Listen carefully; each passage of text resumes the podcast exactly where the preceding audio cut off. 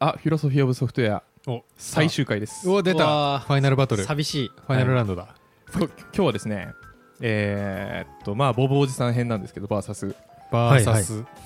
まあ最終決戦。うん。決着は別につかないんですけど、うん。あちなみにこっちの作者の人は名前何なんでしたっけ？ジョン・オスターハウトさんですね。あ全然知らなかった。スタンフォード大学のうん。先生だと思います多分。うーん。ジョンジョンさん？オスターハウトあそうですね。ジョンジョン。おじさんってジョン。ジョンおじさんボブおじさん、うん。おばさんじゃないよね？はいあ多分違う。あジョンは男か。っていうので、まあ、コメントとの向き合い方。いはい。やクリーンコードでもありましたよ。コメントですか？コメントの話。うん。コメントはあったな。でそして別にあの、うん。なんなら俺らもちょっと意を唱えてました。ううんん。若干ね。うんまあその辺の話。まあでもまあポッドキャストの中では大枠割とコメントは最小限にしましょうねという話をううん。んうんしてきましたけど、うん。まあ多分クリーンコードですよね、うんそれカイさんもね。そうです。うん。まあちょっとそれに対してあフィロソフィー・オブ・ソフトウェア・デザインは何の話をしてるんでしょうかというのが今日の話になります。うんうんまあ、なので、えー、とそうですね、もう本当にこの本でコメントの話って、まあ、この本20章構成なんですけど、はい。そのうち4章がコメントです。えー？間違ってるよ。そんなに？比率。なので、かなり熱が入ってます。え。ー一番多い気がする。そうなの？そうっすそうっす。えー変な人じゃん。いや、え。ーそのぐらい、その複雑性、ソフトウェアの複雑性を下げるためにコメントが大事だって話をしてるんですよ。なるほどね。すごい、だからバトってるんですよ。そうなんだ、はい。ここはちょっとバトルの匂いするし。なんかヒマプロとも対立しそうじゃないですか。確かにちょっまあ、なんで、コキコキ鳴らしてる。なんで今日はですね、あの話を聞くと、コメントをうまく使いながら分かりやすいコードを書くためのテクニック。と、と、クリーンコードとは違う考え方を学べると。ああいいね、うそういういろんなのを学ぶのが大事ですからそういろんなのを学ぶぶのが大事。そして僕,、僕らというか、まあ、僕らは、あのリスナーの皆様が読めない本を読んで情報を提供しますし、逆もお願いしますって感じで。そうですね。はい。うん。やっていければと思っているので。はい。というので、まあまず最初クリーンコードでは何を言ってたでしょうかということをちょっと復習からいきましょう、はいはいえーまずクリーンコードからちょっと引用なんですけど、えー適切なコメントの使用方法とは？コードでうまく表現するのを失敗したときにそれを補うのに使うことですと尻拭い はい、クリーンコードで言ってます。なので、コメントに対しては基本的に否定的なスタンスを取ってます。うんうんまあ、一方で、あ、すみません。で、なので、すみません。クリーンコードでは、まあ、コメントは常に失敗ですと。あれちなみにさあのーなんだっけ？コードに書けないことを書けって書いてあったのはなんだっけ？コードに書けなかったことを書くのもクリーンコードですけど、それを書けなかったのはお前のコーディング力不足だみたいな。えそうだっけ？えなんかなぜとかそういう出てこない意図を残すのに使えって書いてあったのは、あれは97の方か。わかんない。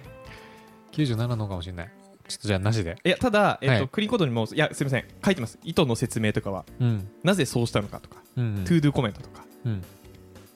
えー、あとなんだ、これ実行するとめっちゃ時間かかるで、みたいな警告コメントとか。まあ、そういうのはあの書くべきですと。うん。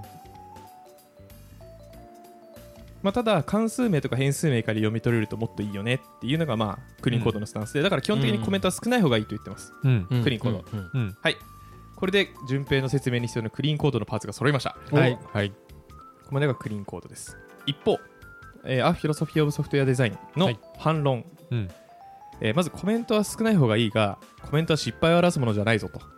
うんうんコメントの目的の一つはコードを読む必要をなくすることなんじゃないかというふうに言ってます。ああわかるかもしんないそれ例えば、このコメントを読むことで、そのメソッドを呼び出すのに必要な情報をすべて得ることができると。で、逆に、マーチンは、うんマーチンはって言ってるんですけど、うんマーチンは逆のアプローチでメソッド名にすべて情報を入れようとしてると。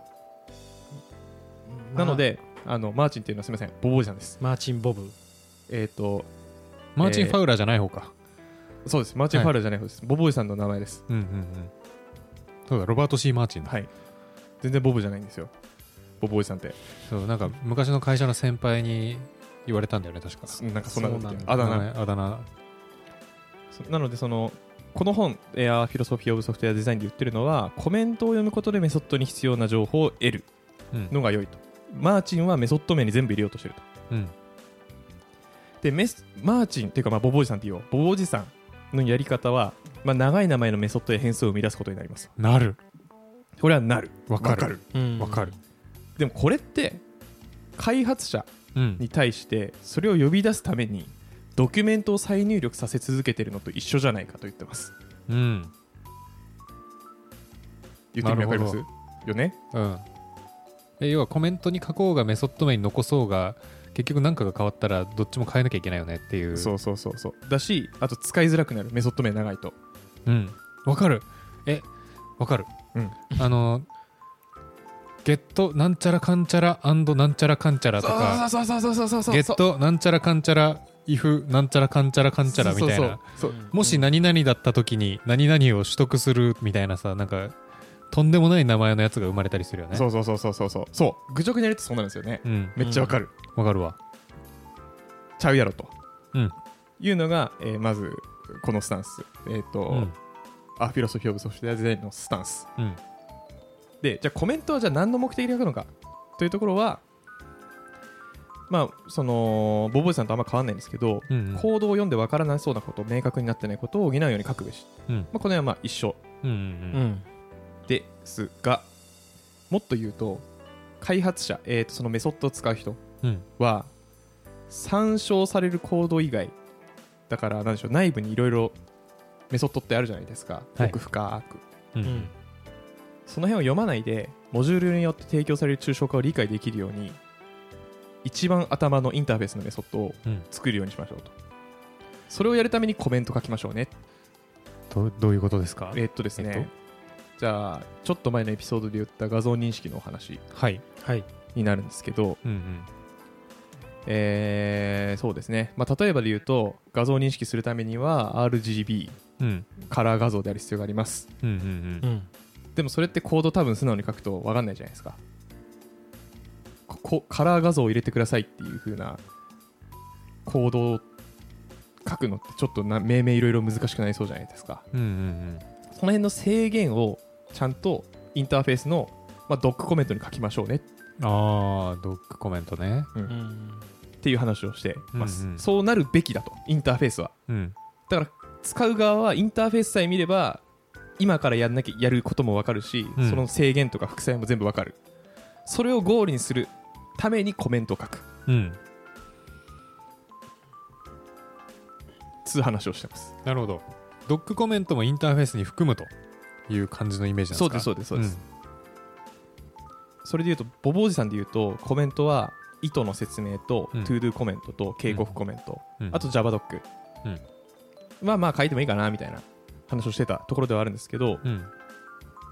この A Philosophy of Software Design の中では、まあ、よ4分類しててはい。インターフェースコメントと、はい。えーデータ構造のメンバーに関するコメント、データ構造のまあ、モデル、あーはい、あとは実装コメント、実装コメント。で実装コメント。はい。えー、とこれは内部でどう動いてるかを記載する、うん。基本的に書くなって言ってるんですけど。あとはモジュール間のコメント。モジュール間の依存関係を説明する。うんうんこの4種類のコメントを構成するのがいいというふうに言ってるんですけど、まあ、基本的にはインターフェースとデータ構造のメンバーに関するコメント。うんうんうん。この2つを書きましょう。うんなるほど。うん。でインターフェースのコメントはさっき言ったようにこのモジュールのインターフェースについて説明するわけなんですけどうん。このモジュこのインターフェースモジュールはこういうことをしますっていうのをまあ引数とかうん。副作用事前条件、えーな返り値とか、えー出すエラーとかうんうん。それをコメントに書く。っうん。ていうことをやっていきましょうというふうに書いてますね。なるほど。これはまあ分かりやすい。そうね。僕は確かにこれあるといいなと思うんですね。うんでこれさらになんかあの別のドキュメントにすることもできるじゃないですかぶっちゃけ。えっ、となんでしょうね。クラス図とか。クラス図なのかまあエクセルドキュメントなのか、うんうんそういうドキュメントじゃなくてまあコメントに書くといいというふうにうん。うん力説してるんですけどそれはちょっともう少し後に話しづらいかもしれませんがうん。うん更新の都合で言ってたりします。でもう一個のデータ構造のメンバーに関するコメントっていうのはちょっとまあ馴染みない人は分かりづらいかもしれないんですけどえーまあ、データ構造に関するインスタンス変数とかががこれ何を表すかとか書いてるやつですね、まあ、例えば、まあ、ユーザークラスの中のなんかユーザーの、まあ、AG とかだったらまあ年齢みたいなね、うん。うん。まあ、お肉だったら熟成期間みたいなね。うんうんそういう読み取れなさそうなものをちょっとつどつど説明したりとか、まあ、あとはなんかテンプラチャーとかだと、うん。うんえーマイナス273.15以上しか入りませんとか。ああなるほどね。そういう。摂取ですよ歌詞ですよああそうそううそうそうそうそうそうそうそう。その辺の入れるコメント。うん。それは入れましょうって言ってますで逆にコードに書いてあ違うコメントに書いてはいけないこと。うん。これはコードを見れば分かることは書くなと、あそこは同じなんですね。はい、うん。一緒ですね、うん。まあドライ原則なんでしょうねもう本当に。なんか言い方が違うなって感じするな聞いてると。今のところ。うん。まあでもそうなのかな。ちょっと待ってくださいねまあただボボおじさんはコメントを失敗だと言ってるのでうん。そこのスタンスは違うかもしれないですね。ああそうね。なんかこうコメントにしてるものは同じだけど言い方が違うというか、うんうん。ボブおじさんはそれあまりにもその影響力が強すぎてそれを曲解してマジで信じ込んでしまい変な行動を量産する人たちを生み出してしまったからそのアンチテーゼとしてジョンおじさんが出てきたのかまあもしれない、そうかもしれないまあ、あとそのクリーンコードの本の中でも多分長えメソッド名のメソッドつけてますよね。うん。あれはやるなということだと思います。うーん。うん。割と。うんうんじゃああそうですね。あれはやるなっていうスタンスに読めました僕は。なるほど。そうなんだ。読みづらいやろと、わかる。うん、でもなんだっけな。なんかでこれちょっとボブおじさんかどうか怪しいんですけど、はいえー、と短い名前で意図が伝わらないよりはまだ長い方がマシだってなんかに書いてあったな。どうせボボおじさんじゃないですか。うわボブかな。んないけどボブかなこれ。なんか達人な気もするんだけどな。であとすみませんコードコメントに書いてはいけないことコードを見れば分かること。もう一つ。はい。実装の詳細についてあの違うレイヤーの話書くなっていうふうに書いてます。ちょっと具体的に言うと画像認識の話で言うと、画像を処理するメソッドのコメントの中に、うん。これはこういうアルゴリズムで、えーこういうふうに画像を処理してうん。処理してますっていうコメントは書くなって書いてますね、うんうんうん。レイヤーが違うから。うん。同じレイヤーのところで書けとそれは。本当に必要なら。なるほどね。というような形で、まあ、インターフェースの話と、うん。データ構造のメンバーに関するコメントを書く、えー一方見れば分かることとか抽象度が合わないことは書くな。うんっていうのがまあ概要スタンス。まあそうね。でも結局まあ誰も彼もがやっぱ同じことは書くなっていうのは言ってます一貫ねしてますね、うん。ドライ原則というか、うん。は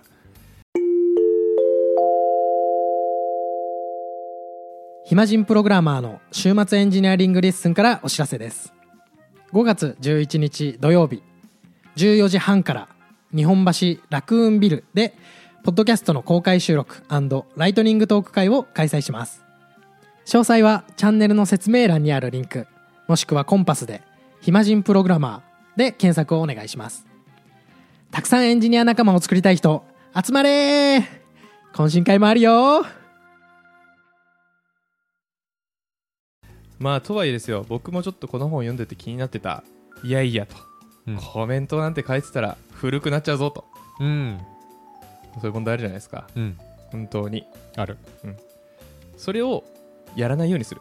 いやなんならこうやコメントをこうやって書くとうん。開発もっと楽しくなるよっていう話をしてます。おポジってるね。ポジってる。ポジ。そのなのでそのジョンおじさんが、うん。もうジョンおじさんにしちゃいますけど。おじさんになっちゃった。あフィロソフィー・オブ・ソフトウェア・デザインっていうのがちょっと疲れてきたんで、うん。ジョンおじさんにしちゃうんですけど、はい。ジョンおじさんがどうやってコメントを書くのかとうん。いうお話に移ります。で2つ、えー書いててですね。2つというか、まあ、ポイント2つか、まあ、やり方は1つ仮想プログラミングみたいな話が書いてます。うん。へ仮想プログラミングでしたっけ？ぎ疑似プログラミング？疑似プログラミングです、うんうんうん。はい。えーまずコメントっていつ書いてるっていうところでうん。後から書くのは良くないぞと言ってます、うんコメントを後から書くことが多いんですよ。ドキュメントもそうですけどね、うん。ただですよ時間が空けば空くほど実際にあ実装に関する知識が薄れていきます、うんうんうん。なんだっけなこれってなります。うん。じゃあそういう薄れた後にえーっとコメントを書くと、うんどうやるかっていうと目の前のコード見てコメント書くんですよ。うんうん目の前のみコードを見て書いたコメント。コード見れば分かるんですよ。確かに。うん。そんなコメント書くんじゃなくていいコメントはコードから読み取れないものを書くんですよ。うん。だからコメントから書き始めましょうって話をしてます。でおどうやってやるかというと具体的に、はいえーまず新しいクラスを書くとき作るとき、最初にインターフェースのコメントを作り作ります。うんうん。このクラスはこういう風なものを受け取ってうんうん。こういうことをやってこういうものを返します。うん。エラーは多分こういうのが出ます。うんうんでインターフェースコメントを書き終えました。ただまだメソッドの本体は書きません。うん。正しそうな設計になるまでブラッシュアップしましょう。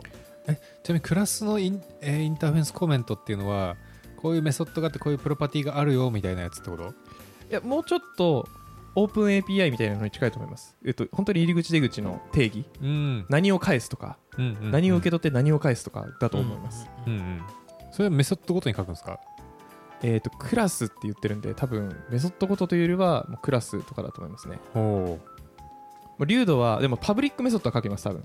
うんうんうん。プライベートメソッドは書かない気もします。うんリファクタリングの範囲ですな気がするんでそれは。うんうん。でそうやってブラッシュアップしてあこれでいいインターフェースできたわ。インターフェースというかいい設計うんうん。できたわ。ってなってから実装コメントを書くと実装し終わった頃にはもうコメントがあると。ドキュメントがあると。うん。でこれやると何がいいことかっていうと、まあ、最初に言った通りコード書き立てでコメントブラッシュアップしていくのでいいコメントが書けますと。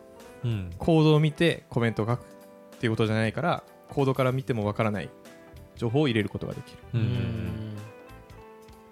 で最初にブラッシュアップするので、まあ、いいソフトウェア設計も書ける、まあ、これは疑似プログラミングと一緒だと思うんですけど。うん。であとは、えーコメントって退屈じゃないですかドキュメント書くのとか、はい。はい。設計フェーズに書くんで楽しいって言ってます。うんこれはあの感性の問題なので,、うん。で僕はすごいわかるんですけど、うんうん。設計楽しいんですよ。ほこうやって作ってとか。ううんそういう時にコメントを書くので、うん。えーど同じコメントを書く同じドキュメントを書くっていう作業なんですけどうんうん楽しいよって言ってます。うんなるほどね。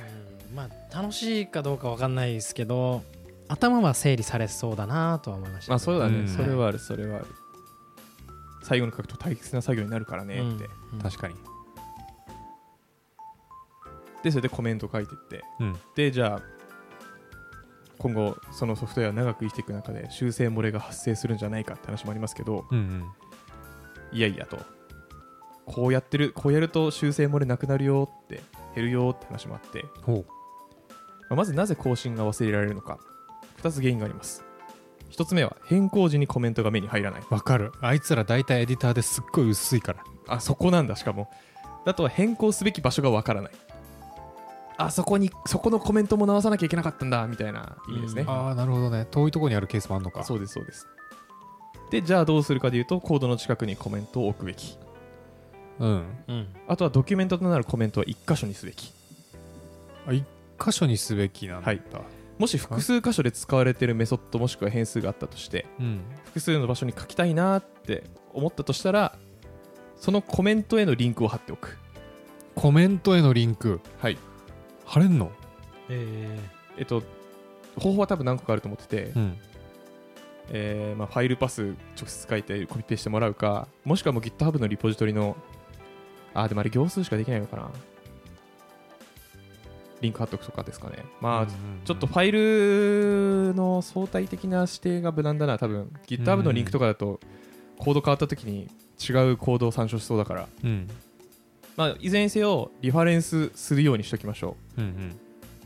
コピペでいろんなところに同じものを書くんじゃなくて。っていうようなことをすると修正漏れなくなるよねって話をしてます、うーん。なるほどね。まあ、GitHub のレビューするときとかも変更した行の前後4行ぐらいしか出ないじゃないですか。うん。ーはいはいはい。もうあの枠に入るようにしましょうねっていうところなんだろうかなと思ってます。なるほど。なんかそういうコメントをうまく作るツールとかないのかな？なんか TS みたいな感じで、はい。よりコメントを超機能付け足すけど実際作るときはビルドされてコメントは特になくなるよみたいな。ビルドするときにコメントってなくなった方がいいんですか？多分あっても変わんないですよね。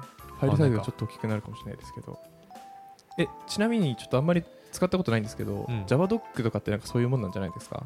なんかリッチなコメントというか、どうなん？飛べたりする？しない？飛べます。えっと呼び出してそのメソッドに JavaDoc がついてたらどっかでそのメソッドを呼び出した時にちょっとカーソル当てるとその JavaDoc のコメントバーって出てきてうんうん。読める、でどこだったかな？なんか押して確かすぐ飛べますね。うんうんはい。なのでなんかお話としてはそのなんでしょう、まあ、近くに置きましょうっていう話をしてる。近くに置きましょうと一箇所にまとめましょうって話をしてて。うんうん。でこれを全部読み取って僕が思ったことはチームとしてそういう JavaDoc みたいなツールを使うポリシーにしてでコメントとともにドコメントとともにじゃねえや。コードとともにコメントかっこドキュメントを書いていく。うんうん。運用が、まあ、一番綺麗そうだなって思ってました。結局 ID で表示してくれるし。うんうんであと GitHub に上がるんでバージョン管理しやすいしそのまま。で多分ドキュメント見るときって結局コードも並行して見るんで、うん。うん2つバーンって開くよりも、まあ、1箇所で見れた方がうん。楽だろうなっていうのは思うのでなんかこの一箇所の概念がよく分かんなくなってきたかも。ほう。どどういうこと？一箇所って？ファイル、えっと。ファイルファイルというか本当に物理的に1箇所です、本体がえ例えばさ普通に我々が普段触ってるプログラムだと例えばコントローラーあるじゃないですか、はい。そしたら大体クラスの上になんかクラス用のドックがあって、はい。えー各、えーっとプロパティの上にもなんかある時はあって、うん。で各メソッドの中にもそのメソッドの説明があるじゃないですか、はいで場合によってはそのメソッドの中の処理の中で謎の if 文とかがあって、うん。なんでこれをやってるかがなんか伝わりにくそうだなって時はその上になんでこの条件分岐があるかみたいなことが書かれるじゃないですか。はい。ってなってるって散らばってるってことですか今。ノーです。あノーなんだ。ノーです。今のはまとまってんの？今のはまとまってます。あそうなんだ、まとまってるって言ってるのはまずのりさんの今の話に2つうん。の2種類のコメントが入ってたと思っててはい。インターフェースコメントとうん。実装コメントですね、うんで実装コメントは何でしょう Y を書くもの、うんうんまあ、What もあるかもしれないですけどね。うんはい。よっぽど難しいことやってたら。うん。それは近くでいいです。うん。で僕が今言ってたうん。1箇所の話は、うん。いろんなところにインターフェースコメント書くなとかうん。ですね。定義元で1箇所にまとめておくべきものうんを散らばらせるなっていうニュアンスです、ああなるほどってことは、えっと、例えば今説明したクラスを使ってるクラスの方に、えーそのコメントを書くんじゃないよっていうことですか？そうですなるほど。そっち側でなんかこの引数はこれを意味するみたいな。うん。ことは書くなとうんうん。いう意味です。うんうんうん。うんうんはい。なるほど。ですね。っていうような運用にしていくのがいいのかなと思いました。うんうん。インターフェースコメントはちょっと正直あんまり書いた記憶はないんですが書いた方が優しいなってうん思ったのでちょっと本当に触ったことないんでなんとかドック系。はい。書けるようになりたいです。さらっと。えあれでも習慣ですよね。いやあれはねあの拡張機能ですぐできますよ。そうなんですけどやったことないんでああなるほどね。やりたい、うん、ですね。はい。つうので、うん。まあ、まとめますと、うん。この本、はい。えージョンおじさんジョン・ホジさん。はいはい。ジョンおじさん曰く、えーもうインターフェースのうん。インターフェース見るだけでこいつが何をするのかが分かるようにインターフェースコメントを書きましょう。うん。うんあとデータに関してもまあ書きましょう。データのメンバーに関しても書きましょう。うん。うん。あと実装コメントについては What, Why, Why not、うん。まあ、What はあんま書くな、うんうん。Why は書こう。うん。Why not も書こう、うん。Why not っていうのはなんでこれをやらなかったのかとなんでこんなよくわかんない実装になってたのかと、うんこうやった方が効率いいんじゃないかって思われそうだなっていうところを先回りすると、なるほどね。驚き最小の原則から違反してる場所に対して Y ノットを残すみたいな。そうです。あとは、はい。そうですね。あと今後の未来の開発者のためにですね。うんうんっていうような形で、まあ、そのインターフェース周り他のユーザーが触るとこ。うん。うんうんを手厚くしていきましょうね。というのが Our Philosophy of Software Design なるほどね。クリーンコードはコメント最初にしよう。まあでも JavaDoc とか書こうっていうのは言ってますけどね、うん。まあなんでまあそのコメントとかっていうところもそうですけどどっちかっていうとメソッド長くするぐらいだったらコメント書けぐらいの話なのかもしれません？メソッド名？メソッド名。うん。うん。そうですね。うん。はい。っていうのがそのこの本ジョンおじさんのうん。コメントの流儀というところで、まあ、コメントから書き始めようというのは取り入れやすいプラクティスかなと個人的には思うので。ううんうんんうん。そうドキュメント書くのめんどくさいんですよ。いやそうね。なのであドキュメントから書けばいいんだって改めて思った。というかまあこれはやったことなかったからな。うんやりたいなと思いました。ううんんうん。っていうのでアフタートークちょっといいですか、はい。えーこの本読んでみて。はいそうですね。くっそ大変だったんですよ。ほう。ちょっとね。最初読み,、まあ。まあ、読みやすいなと思ったんですけど、うん。まあ、4倍ぐらいかかる4倍ぐらいかかりましたね多分体感。日本語の？え？日本語の本の、日本語の本の？うん、同じページ数の？そうそうそうそう。で実際800ページじゃん。そうかもしれない。えぐいね。そうかもしれない。で、まあ、どういうふうな読みかあでも今年でよかったと思って。うん。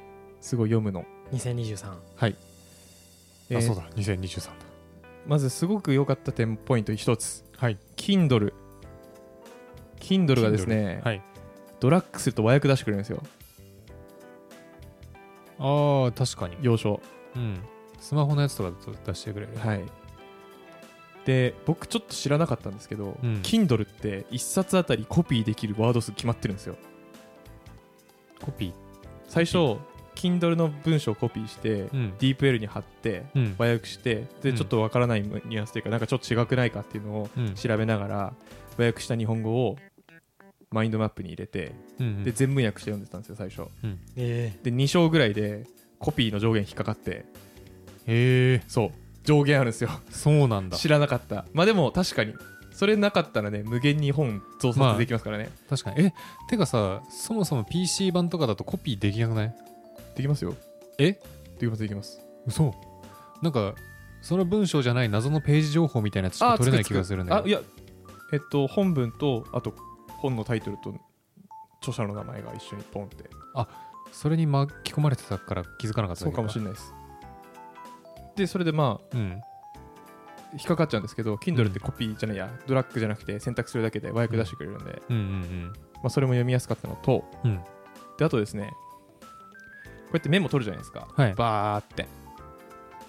で結構な分量なんで言うて本なんで。うん。うん。いや結局何ってなるんですよ定期的に。うんうんああはいはい。なので僕は章えーっと章ごとかな、うん。章ごとに結局何をまとめてうん。っていうふうに進めてたんですけどその結局何っていうところと、うん。あとここどういうことっていううん。ディスカッションをするのにチャット GPT がすごい便利なんですね。へええ僕マインドマップでいろいろメモとかバーって全部取ってて。うんうん。なんならその英語開一日本語の日本語も取ってるんですけど。うんうん。で僕の使ってるマインドマップってマークダウンファイルなんですね結局。うんうんこのマークダウンファイルをまるっとチャット GPT にボカーンってぶち込んでうんはい。でディスカッションができるんですよ。へえディスカッションって何するのちなみに？えっ、とうん。例えばこの本でこ書いてるここのうん。部分ってどういう意味なのとか、うんうんえーこれそういうってことはじゃあこの場合はこうこの場合はそうだけどこの場合はそうじゃないってことなの？みたいな。うん。うんなんかその解像度を上げる作業。がその僕のマークダウンファイルとあとインターネット上の情報を並行で参照して相談に乗ってくれるんですよ、うん。すごいな。そう。本読んでてちょっと分かんないなって思ったところを聞ける。すごいなそれ。よくあるわそれ特に背伸び本でよくある。そうそうそう。まあ割と背伸び本だったんで僕の中では。やっぱうんり。英語がマジでやばすぎて、うん。なのでその理解をしながら読むっていうことについては、はい。去年できなかったんでこれ多分。あー。そっか。そう。なかっなかったたっけ？去年4.0はない。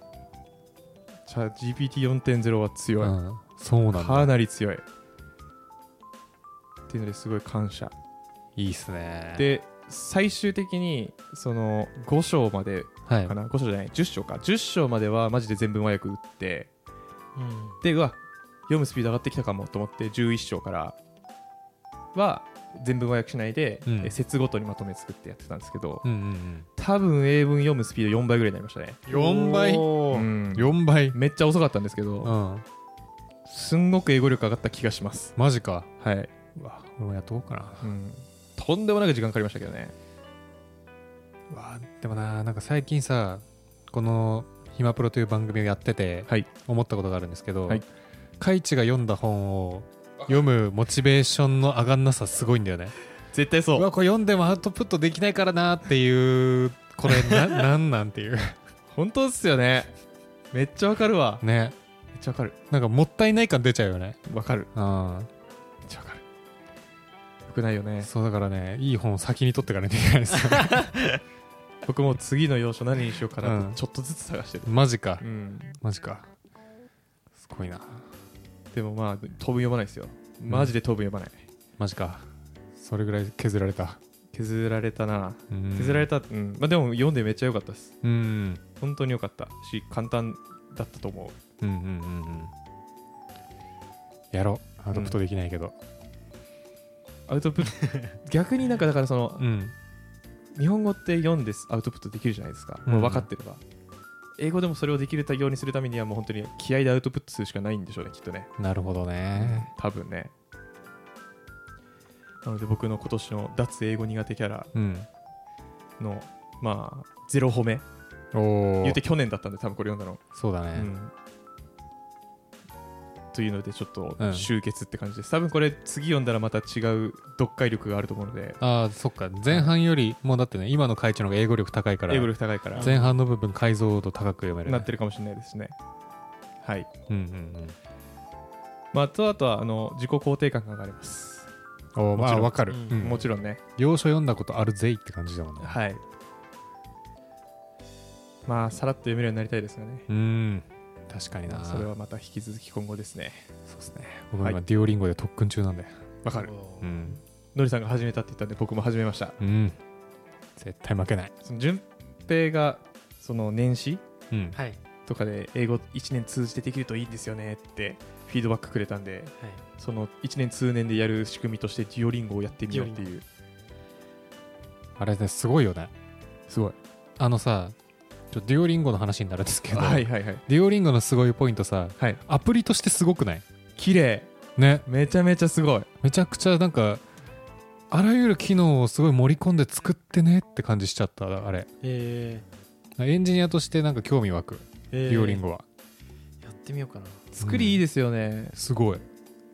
なんか定期的に励ましてくれるしうん。あとあの続けるために何でしょうホームじゃなくてロック画面のウィジェット、追加できるようになってたりするしそうそうそうそう。そういう細かい気遣いとか。あとやってる途中に一回さオフにしてもう一回画面つけたらなんかデュオリンゴに戻ってこないかいみたいなやつ出るんだよね、出ますね。うん、あれとかなんかどうやってんだろうと思ってね。